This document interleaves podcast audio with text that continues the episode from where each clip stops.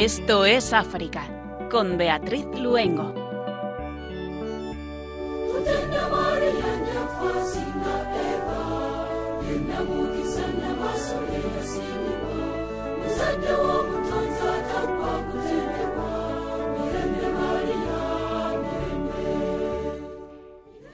África es otra dimensión, donde cualquiera que la pisa se pierde a uno mismo. África es un continente en todos los sentidos, grande, amplio, generoso, desordenado, inexplicable y encantador. Y estas cualidades del continente africano son también las que sin duda nos vamos a encontrar en los dos países a los que vamos a viajar hoy a través de las ondas. Cuando son las 8 de la tarde, las 7 en las Islas Canarias, les saludamos desde nuestros estudios centrales de Radio María, el equipo que hoy nos encontramos haciendo el programa. Yolanda Gómez en el control de sonido y Beatriz Luengo quien les habla y les invitamos a que nos acompañen en este viaje que de la mano de María realizamos cada 15 días al continente hermano.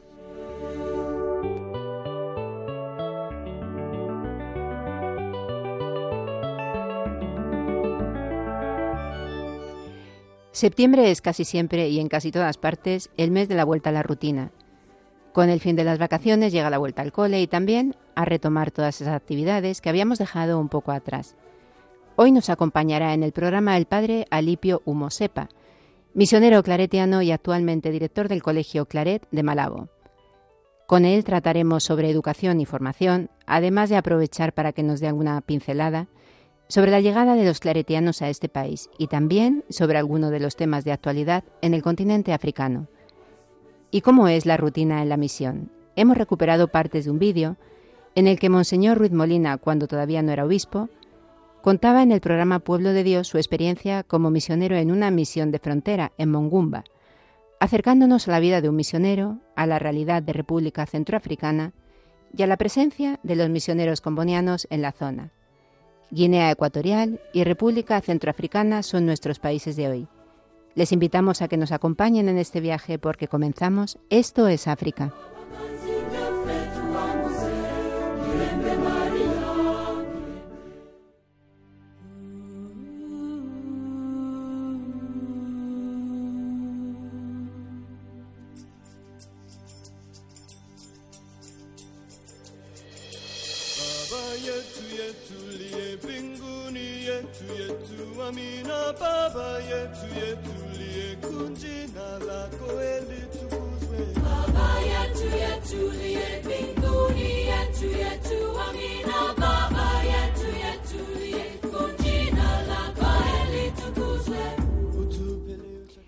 Níger. Continúa el estancamiento diplomático a la vez que los obispos africanos reiteran su no a la intervención militar. La Comunidad Económica de Estados de África Occidental, CDAO ECOWAS, ha rechazado la propuesta de la Junta Militar de Níger de celebrar elecciones en un plazo de tres años. Malí, Burkina Faso y Guinea, Estados miembros de la comunidad suspendidos por estar gobernados por juntas golpistas, han declarado su solidaridad con los golpistas nigerinos mientras que dentro de los mismos países que han amenazado con una intervención militar, se elevan las voces de quienes piden una resolución de la crisis, con el diálogo y no por la fuerza. En Nigeria, los obispos de la provincia eclesiástica de Ibadan han pedido al presidente y a la Asamblea Nacional que eviten involucrar a Nigeria en el conflicto armado en Níger, ya que tiene muchos desafíos por delante como nación.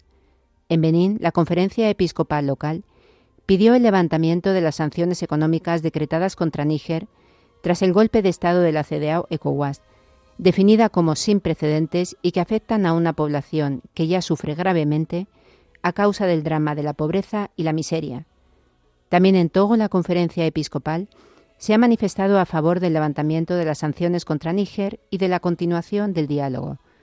Anteriormente se habían expresado en análogos términos las conferencias episcopales de Nigeria, Níger, Burkina Faso y la Conferencia Episcopal Regional de África Occidental.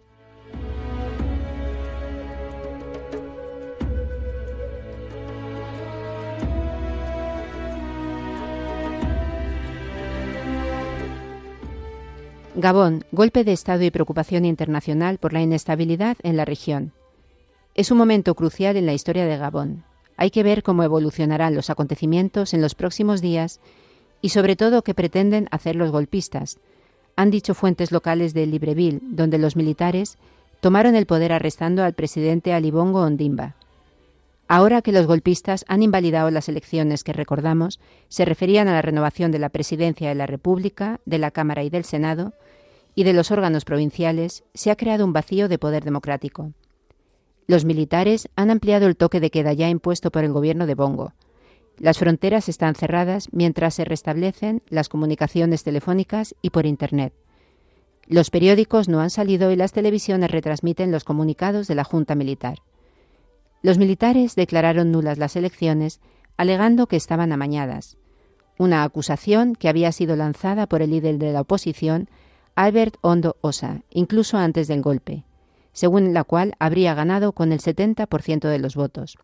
Por el momento, sin embargo, la oposición mantiene un perfil bajo respecto a los golpistas. La Junta Militar denominada Comité para la Transición y Restauración de las Instituciones ha designado presidente de la transición al general Brice Oligui Nguema, comandante de la Guardia Republicana, la unidad de élite que debía salvaguardar la vida y el poder del presidente Bongo. Nguema también proviene del círculo de la familia presidencial, incluso de su padre, Omar Bongo Ondimba, de quien ya habían sido ayudantes de campo.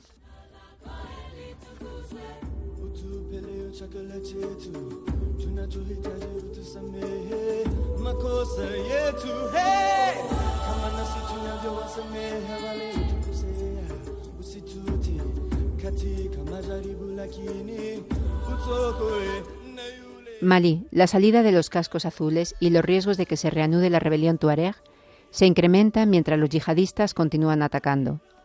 Mientras la atención internacional se centra en Níger, en Malí ha comenzado el proceso de retirada de los cascos azules de la misión multidimensional integrada de estabilización de las Naciones Unidas en Mali, MINUSMA. La retirada de las fuerzas de mantenimiento de la paz fue decidida por el Consejo de Seguridad de la ONU el 30 de junio. Se ha creado una profunda brecha entre la Junta Militar que tomó el poder en Bamako con el golpe del 24 de mayo de 2021 y la CMA, organización que agrupa a los distintos movimientos tuareg, que acusa a los golpistas de cuestionar el acuerdo de paz de Argel de 2015, firmado con las autoridades malienses. La CMA, que critica a los militares por haber aprobado en junio una nueva constitución que aseguran comprometerá los acuerdos de paz, ha anunciado la salida de todos sus representantes de Bamako por razones de seguridad. La salida de la MINUSCA corre el riesgo de hacer saltar el último baluarte del acuerdo de Argel, el de una fuerza de interposición capaz de intervenir para extinguir de raíz la discordia. Todo ello en un contexto en el que varios grupos yihadistas se disputan el control del territorio con las autoridades de Bamako. Los yihadistas han impuesto un bloqueo desde hace varios días en Tombuctú, donde los precios de los productos han comenzado a subir.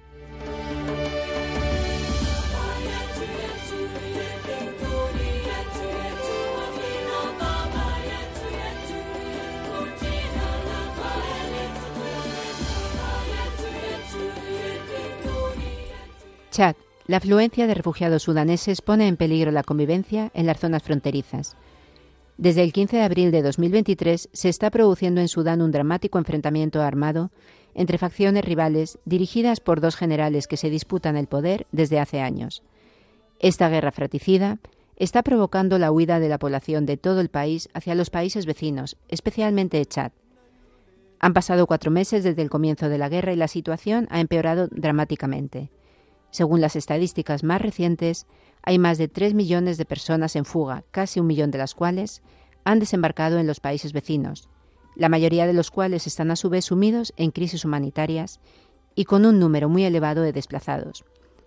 Entre ellos, el país con mayor número de entradas es sin duda Chad, que ha pasado de los 30.000 sudaneses en mayo a unos 310.000 en la actualidad. Una afluencia tan repentina y masiva está poniendo a prueba una convivencia y un modo de vida hasta ahora siempre pacíficos en las zonas fronterizas. Durante generaciones, las comunidades de la frontera entre Sudán y Chad han mantenido una tradición de comercio y pastoreo, unidas por matrimonios mixtos y afinidades culturales compartidas. Ante una nueva crisis en Sudán, muchos chadianos han abierto calurosamente sus hogares, compartiendo alimentos, tierras y otros recursos con quienes huyen del conflicto. Pero la repentina llegada de miles de personas ha ejercido una gran presión sobre una población local ya vulnerable en el este del Chad, lo que podría provocar conflictos y enfrentamientos entre las propias comunidades fronterizas.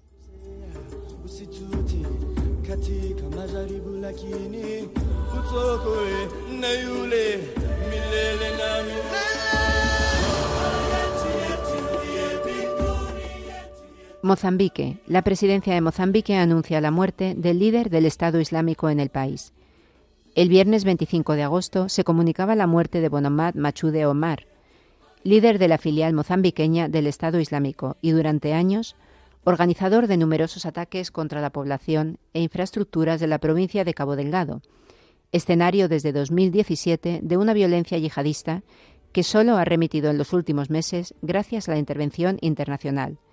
Mashude Omar, de nacionalidad mozambiqueña, era considerado el organizador, entre otros ataques, de la gran ofensiva yihadista que comenzó en marzo de 2021 en la ciudad costera de Palma y que se saldó al menos con 87 civiles muertos y más de 40.000 desplazados, así como asaltos contra las infraestructuras de grandes petroleras como Total Energies y ExxonMobil Corporation. Según el gobierno mozambiqueño, Omar falleció en una operación militar llevada a cabo en Quiterajo, municipio de Macomia, en la misma provincia de Cabo Delgado. En la operación murieron también dos de sus seguidores más directos, así como otros terroristas. La operación fue una represalia inmediata a una, a una emboscada yihadista, que acabó con la vida de nueve soldados mozambiqueños.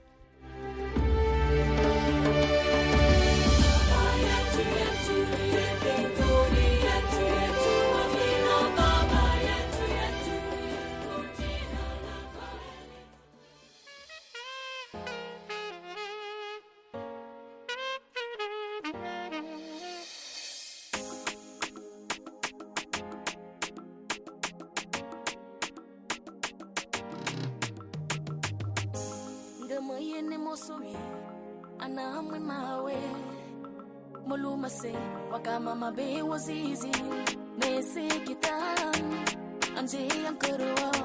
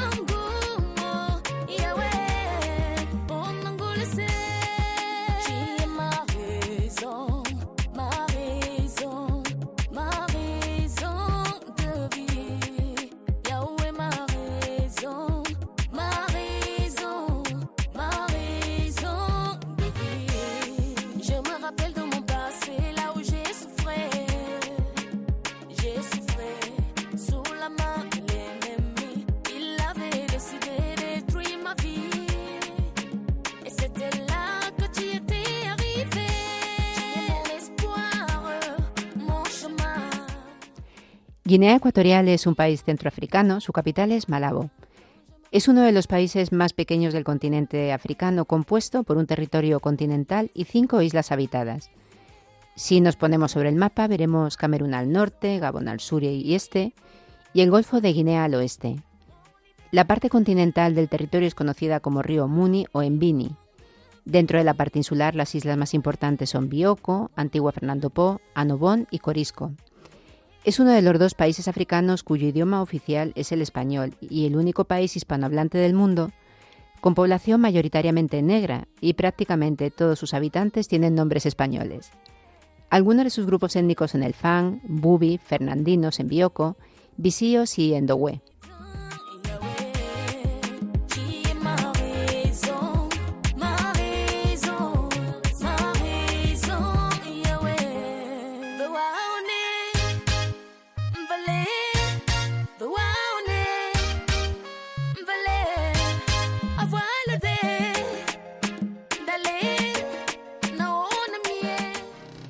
Y hoy desde Guinea Ecuatorial nos acompaña el padre Alipio Humo Sepa, misionero claretiano. Él es de la zona sur de la isla de Bioko, en Belebu Balcha. Amigo y conocido de Radio María, nos ha visitado varias veces, la última este mismo verano. Y también acompañó a nuestros compañeros de Radio María, el padre Miguel Segura del programa Mirada de Apóstol, a Rocío García y Paloma Niño, junto con otros voluntarios de Radio María que estuvieron allí colaborando en misión. Ha participado también en programas de Radio María en Madrid y Sevilla. Fue ordenado sacerdote en 2006 y estuvo destinado en la isla de Anobón, en Cogo, en la región continental. Fue director del internado de Luba, párroco de Nuestra Señora de Montserrat, que es su parroquia, y actualmente es el director del Colegio Claret de Malabo. Muy buenas tardes, Padre Alipio. Muy buenas tardes, Radio María España o Madrid. Eh, pues nada, bienvenido a la que es su casa, que ya comentábamos que era es usted un, gran conocido de, Radio María. Padre, nos gustaría comenzar haciendo un poquito de historia. En el 2019 celebraron el centenario de la llegada de los misioneros claretianos en Bata, en Guinea Ecuatorial. Háblenos un poquito de esa llegada y de lo que supuso sobre todo para el crecimiento de los católicos, ¿no? Y en general de los cristianos en Guinea Ecuatorial. Pues decirle que primeramente los misioneros claretianos llegaron en Guinea Ecuatorial en 1800 y han seguido han seguido y han hecho historia. La iglesia de Guinea Ecuatorial no tiene historia sin los claretianos, porque prácticamente desde la llegada de los claretianos eh, se expandieron por toda la parte insular, llegaron por Batete y después a la parte de la región continental. Por eso los claretianos somos los padres de la evangelización real y efectiva de Guinea Ecuatorial. Padre, recuérdenos el carisma de los misioneros claretianos. Estoy convencida de que la mayoría de nuestros oyentes les conocen, pero háganos un recordatorio. Nuestra espiritualidad somos misioneros para la evangelización, somos evangelizadores. Claret, nuestro fundador, no pretendió otra cosa que evangelizar. Nada más. Y estamos evangelizando. Ahora esta evangelización puede tomar eh, muchos puntos de referencia. Aquí en Guinea estamos, llevamos las parroquias y colegios Revisemos un poco la, vida y la misión de los claretianos en, África. Nos comentaba en Guinea, ¿no? Esa, esa labor que hacen sobre todo en la formación, en la educación, pero ¿en qué otros países de África están presentes y en qué, en qué campos están también evangelizando?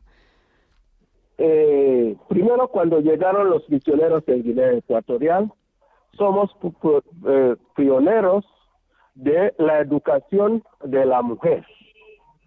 Entonces, sean talleres, para la formación profesional.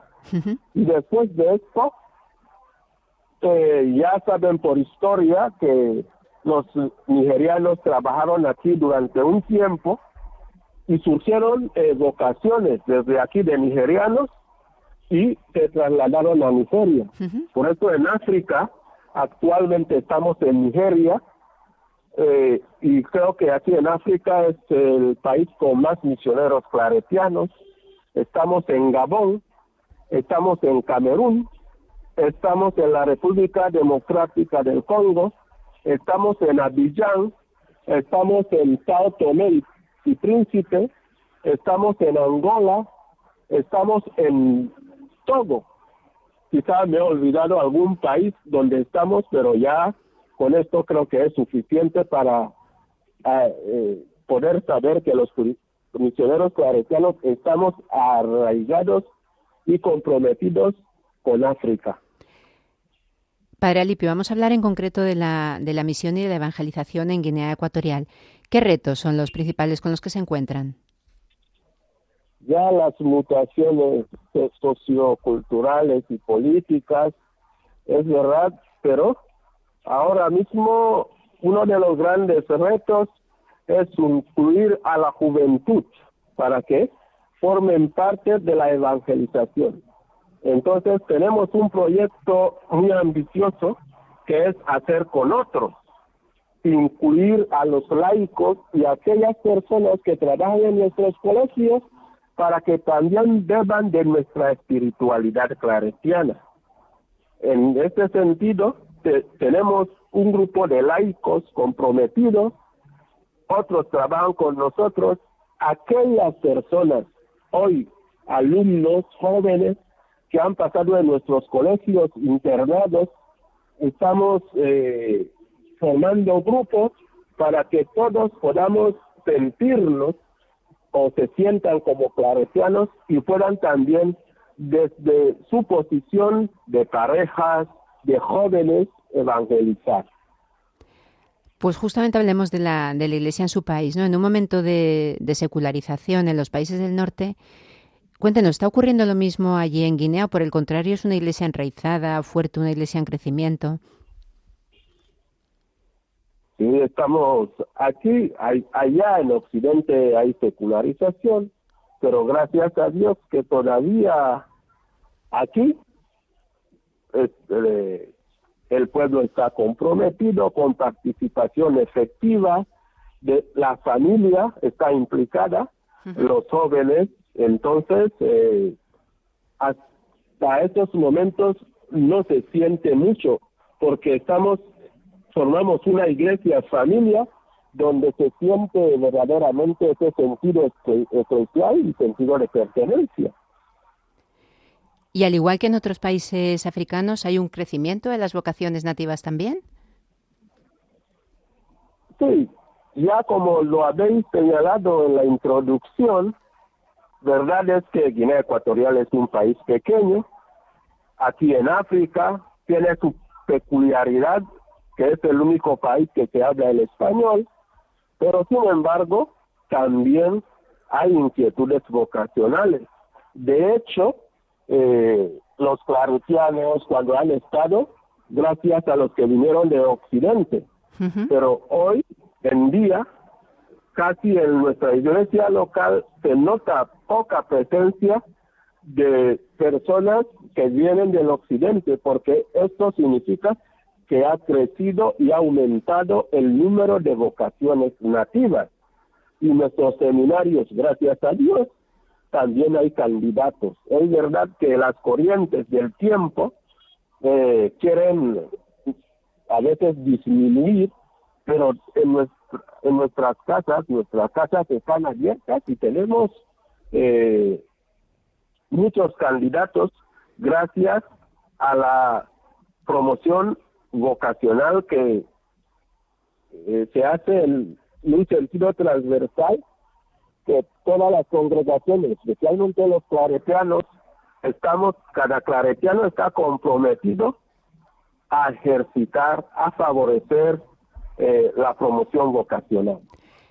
Comentaba antes que uno de los retos ¿no? de, la, de la evangelización y de la misión eran precisamente los jóvenes. ¿Cómo viven los jóvenes de Guinea Ecuatorial la fe? ¿Están cerca de la iglesia o por el contrario, como, como ocurre en muchos países de Europa, ¿no? se están alejando también de ella? Los jóvenes para nosotros es el futuro de nuestra iglesia.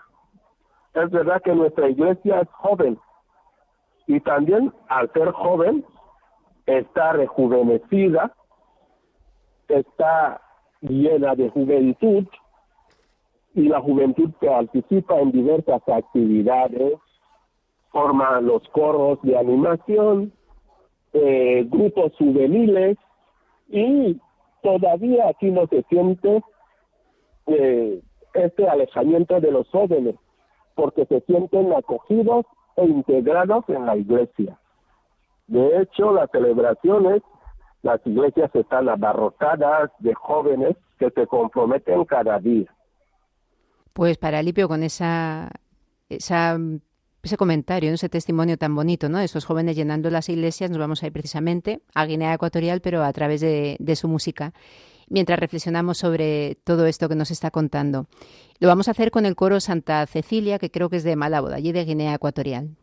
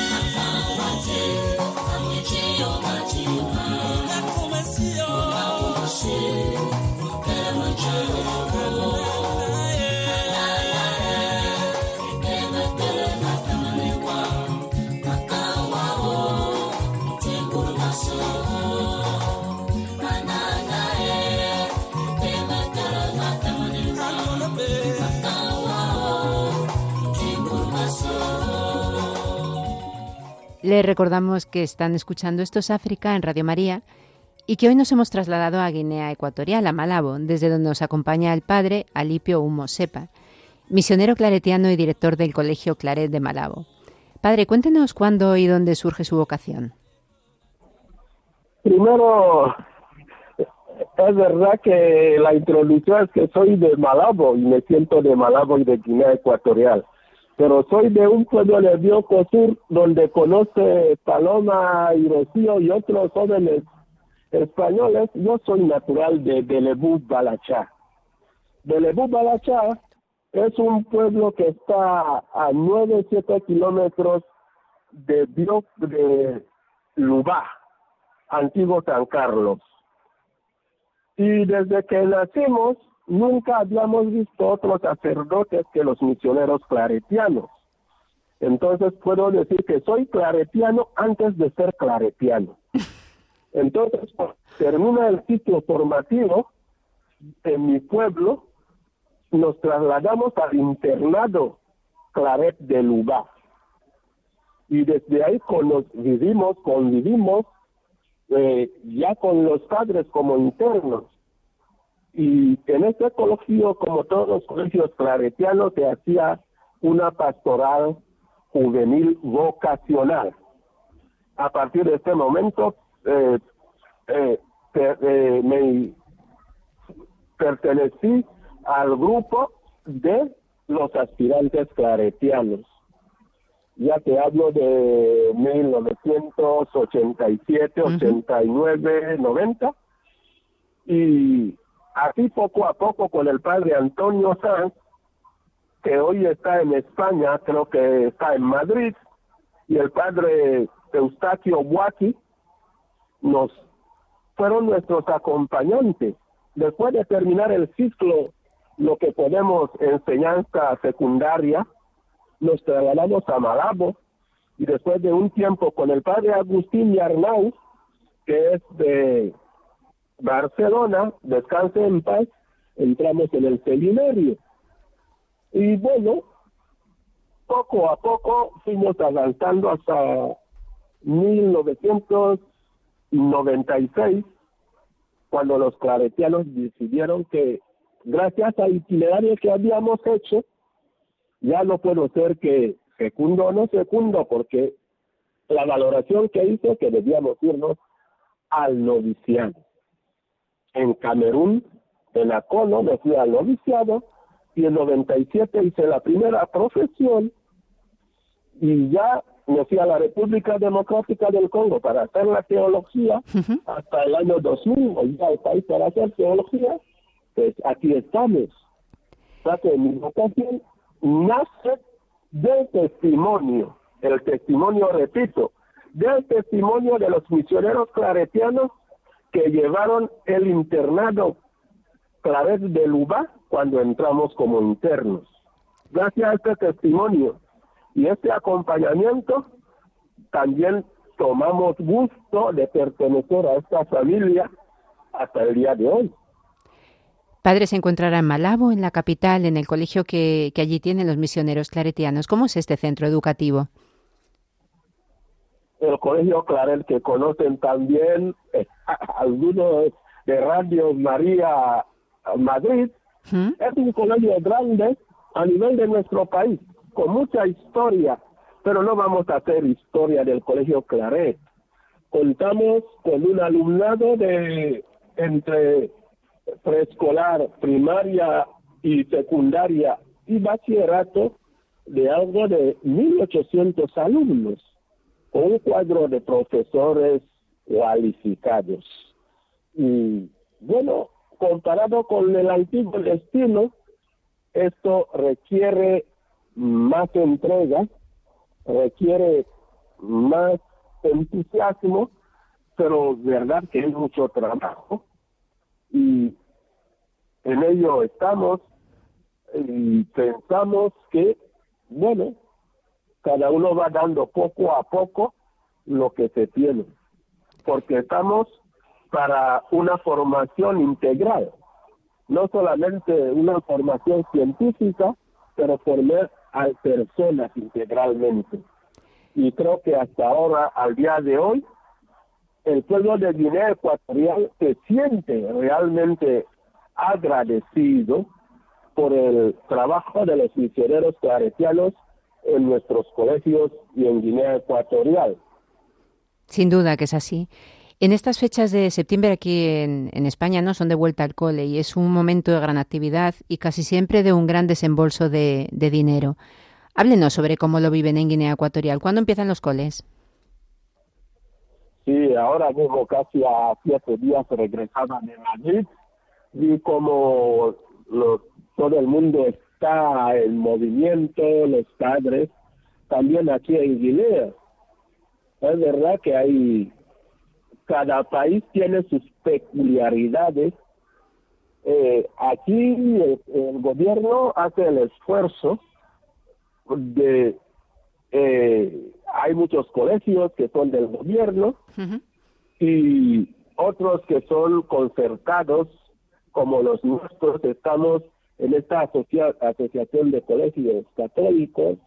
También los padres están en esto, se bueno, pagar material, la matrícula que supone eh, una inversión para cada familia, pero comparado con los montos que se pagan en Europa y aquí, aquí son mínimos, son mínimos también asequibles para todas las familias o para muchas familias.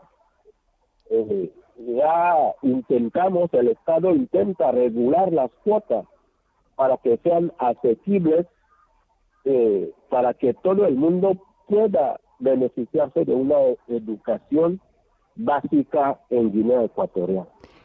Padre, actualmente en España las tasas de abandono escolar son altas y también los centros se enfrentan a, especialmente con los adolescentes, ¿no? a bastantes dificultades de comportamiento, de interés, de compromiso. ¿Ocurre lo mismo allí en Guinea?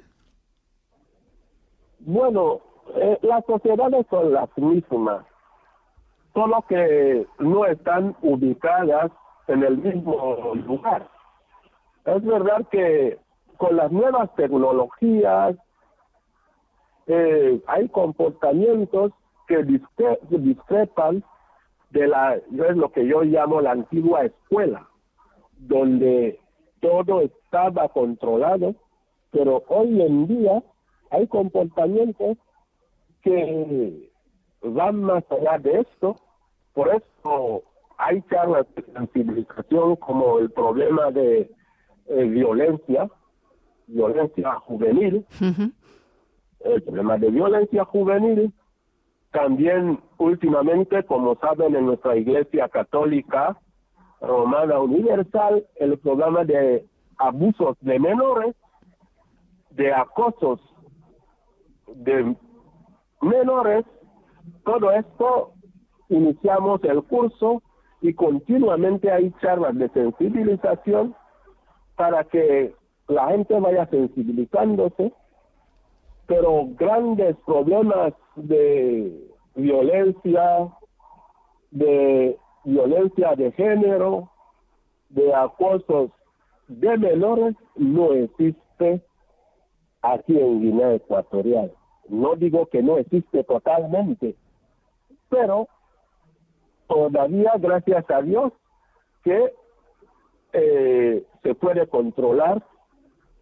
Si hay casos esporádicos, se pueden encontrar a los autores y, bueno, darles un correctivo un correctivo, eh, eh, hay buzones de quejas en los centros, en nuestros centros, para que poco a poco eh, podamos avanzar.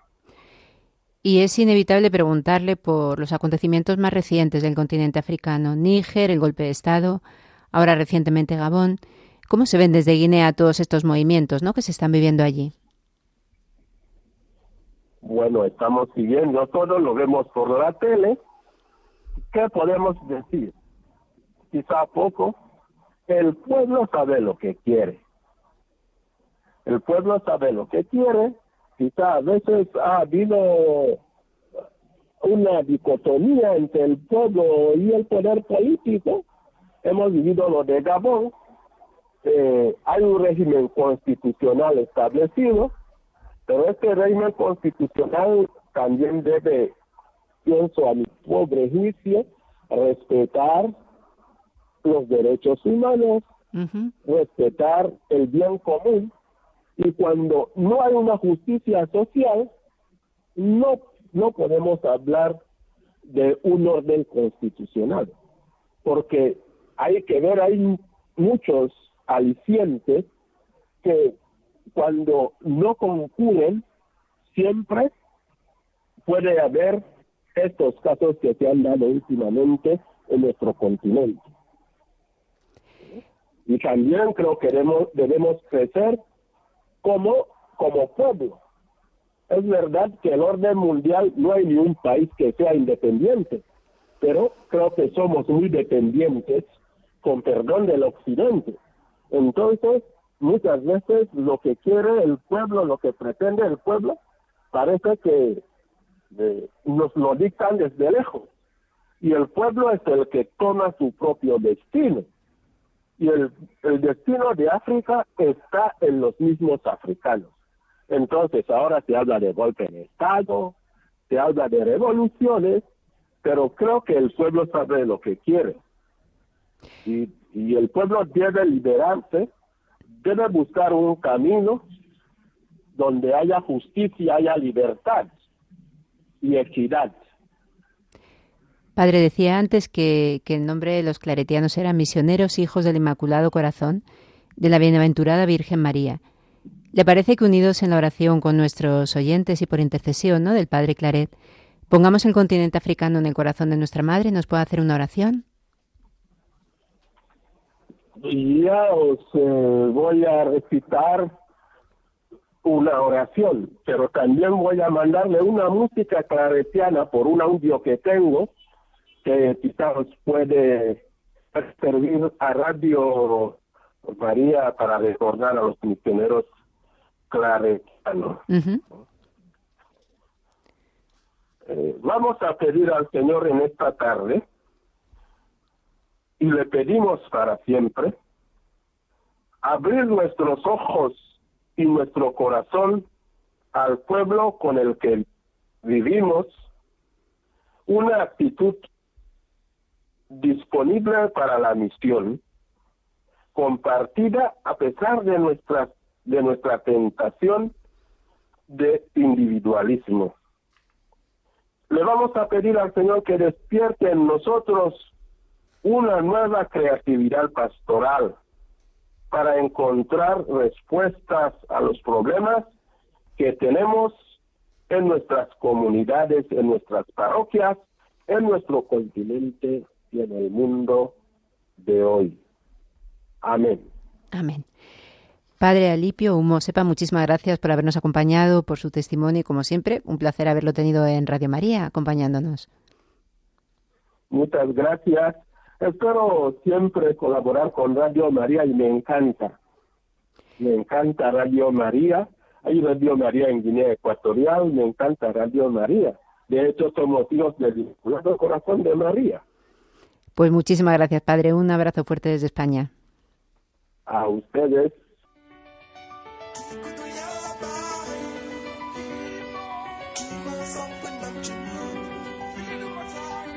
What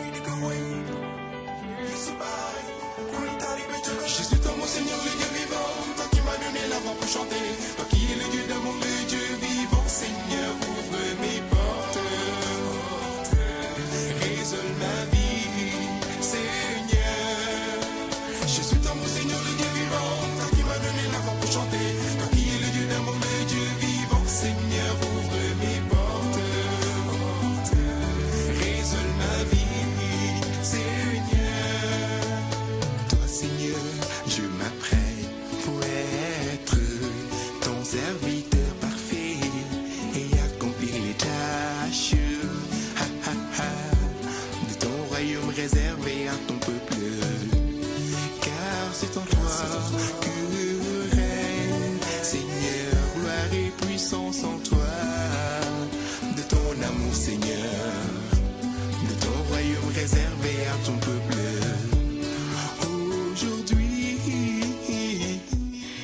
África me lo ha dado todo. Estas fueron las palabras del comoniano español Jesús Ruiz Molina cuando fue elegido por el Papa para pastorear otra diócesis que él conocía muy bien, la de Mbaiki. Después de tres años como mano derecha y obispo auxiliar de don, Juan José Aguirre en Bangasú. Hemos recuperado un resumen de un precioso vídeo Misión de Frontera, realizado para el programa español Pueblo de Dios, en el que con una enorme sencillez y lleno de amor por su vocación a Cristo y a sus hermanos, nos contaba cómo es la rutina en la misión de Mongumba, en el límite de tres estados, República Centroafricana, Congo y República Democrática del Congo.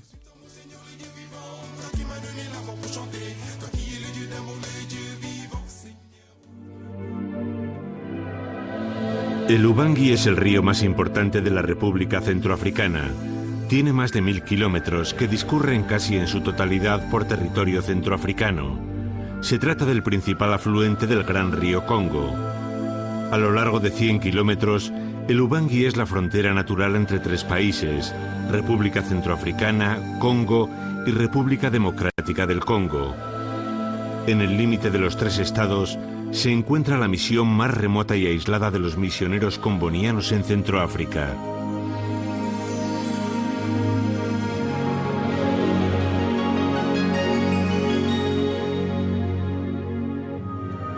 La República Centroafricana es un país desconocido, a pesar de tener una extensión equivalente a la de España y Portugal juntas. Su población, sin embargo, apenas alcanza los 4 millones y medio de habitantes. Se trata de una de las regiones más olvidadas del planeta. Solo tiene 200 kilómetros de carretera con asfalto. El resto son caminos de tierra que en época de lluvia se convierten en intransitables pistas de barro. Hace más de 40 años que los misioneros combonianos llegaron a la República Centroafricana. Hoy son 33 religiosos repartidos en cinco comunidades con un mismo objetivo. Y como combonianos creo que vivimos esa pasión ¿no? por los más pobres, por los más abandonados, por todos aquellos que viven, yo diría, al margen de de la sociedad. El río Ubangi es el último obstáculo antes de llegar a la misión de Mongumba. Solo se puede cruzar en este transbordador. A simple vista no parece complicado. Sin embargo, es necesario que se den las condiciones apropiadas.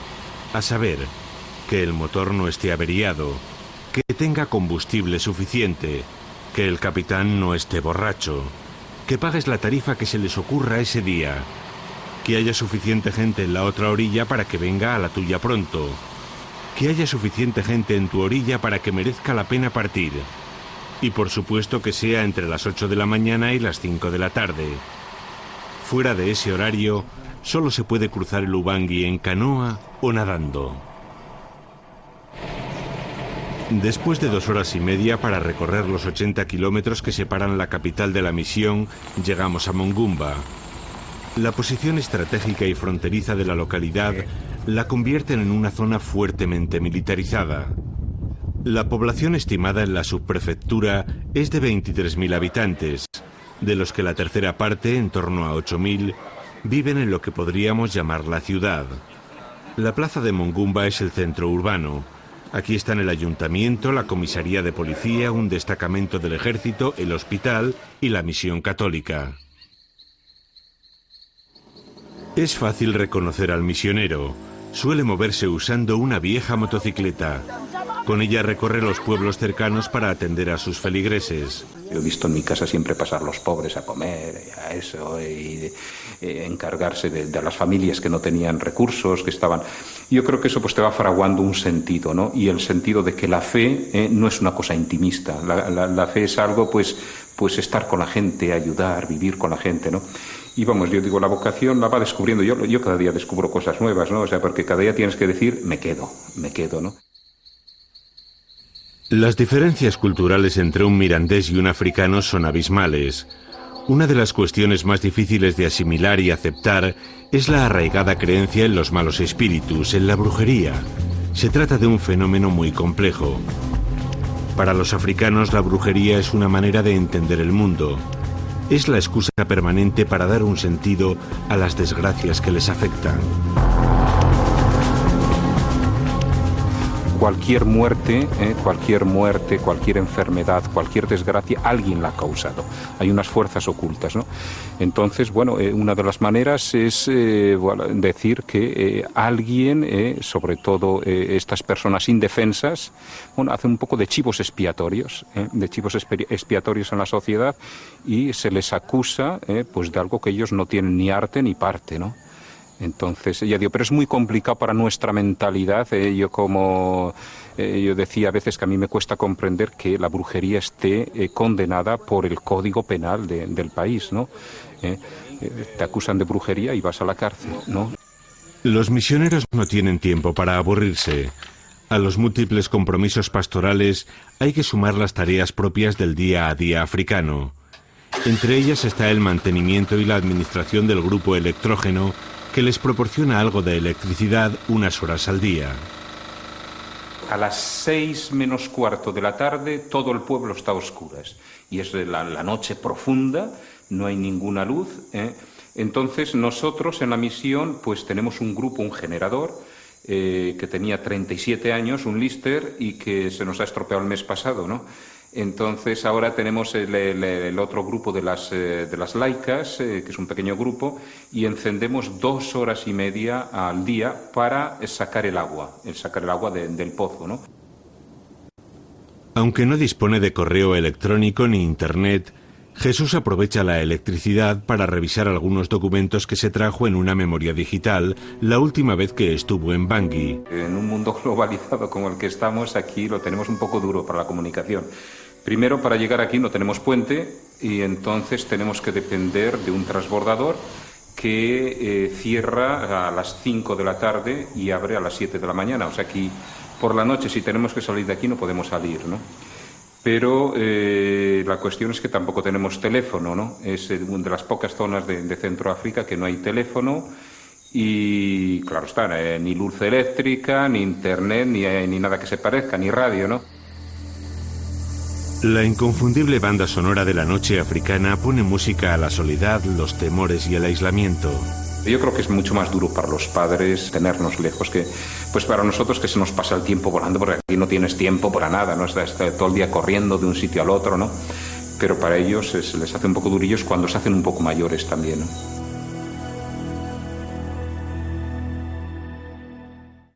El vehículo de la misión tampoco es un último modelo, pero Jesús está encantado con él.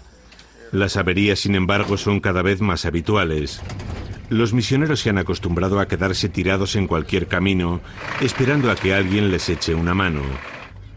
Hoy toca visitar el campo de refugiados congoleños de Batalimó. Nada más salir, comienzan a subirse los primeros pasajeros espontáneos.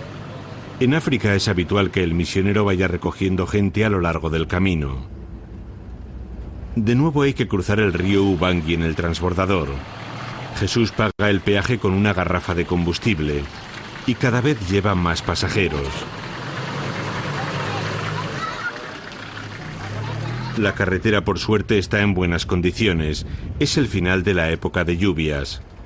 En algo más de media hora recorre los 20 kilómetros que separan la misión del campo de refugiados.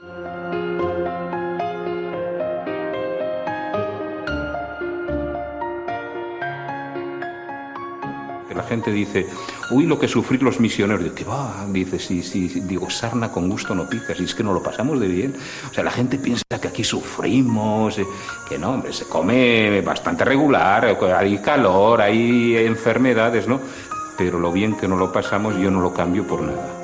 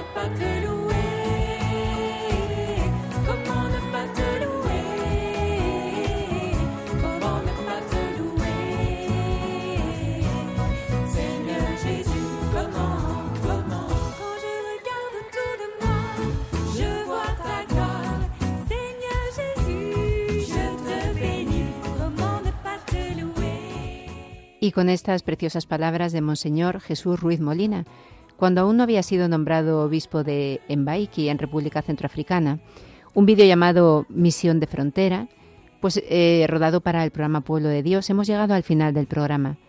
Agradecemos al padre Alipio Humosepa, misionero claretiano y director del Colegio Clare de Malabo, su presencia en el programa Un Testimonio que nos ha llevado a ese maravilloso país que es Guinea Ecuatorial. Damos las gracias a Yolanda Gómez, que hoy nos ha acompañado en el control de sonido haciendo posible el programa, y por supuesto a ustedes, nuestros oyentes. Les damos las gracias de corazón por habernos acompañado y también por sus correos que nos llegan al mail del programa y donde siempre nos envían sus bendiciones y oraciones para la familia de Radio María y para el equipo que hacemos el programa. Es una alegría poder seguir en contacto con ustedes a través de nuestro mail estudiosafrica@radiomaria.es. Y recuerden también que pueden volver a escuchar este programa o cualquier otro de nuestra parrilla de programación en el podcast de Radio María. Nos vamos como siempre cantando a nuestra Madre, a la Reina de África. Muy feliz vuelta a la rutina y si Dios quiere, estaremos con ustedes dentro de 15 días. Que María les guarde y acompañe siempre.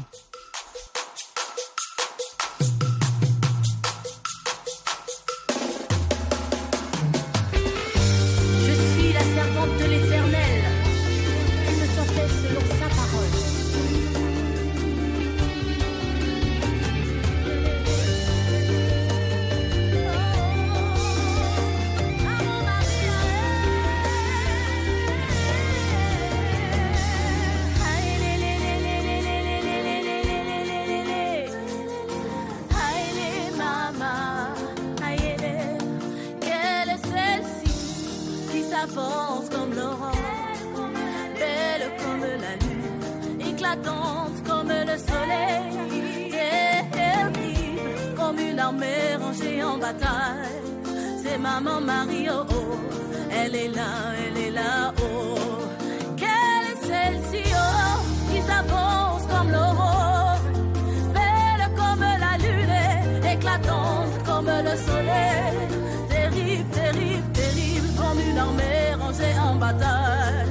C'est maman Marie.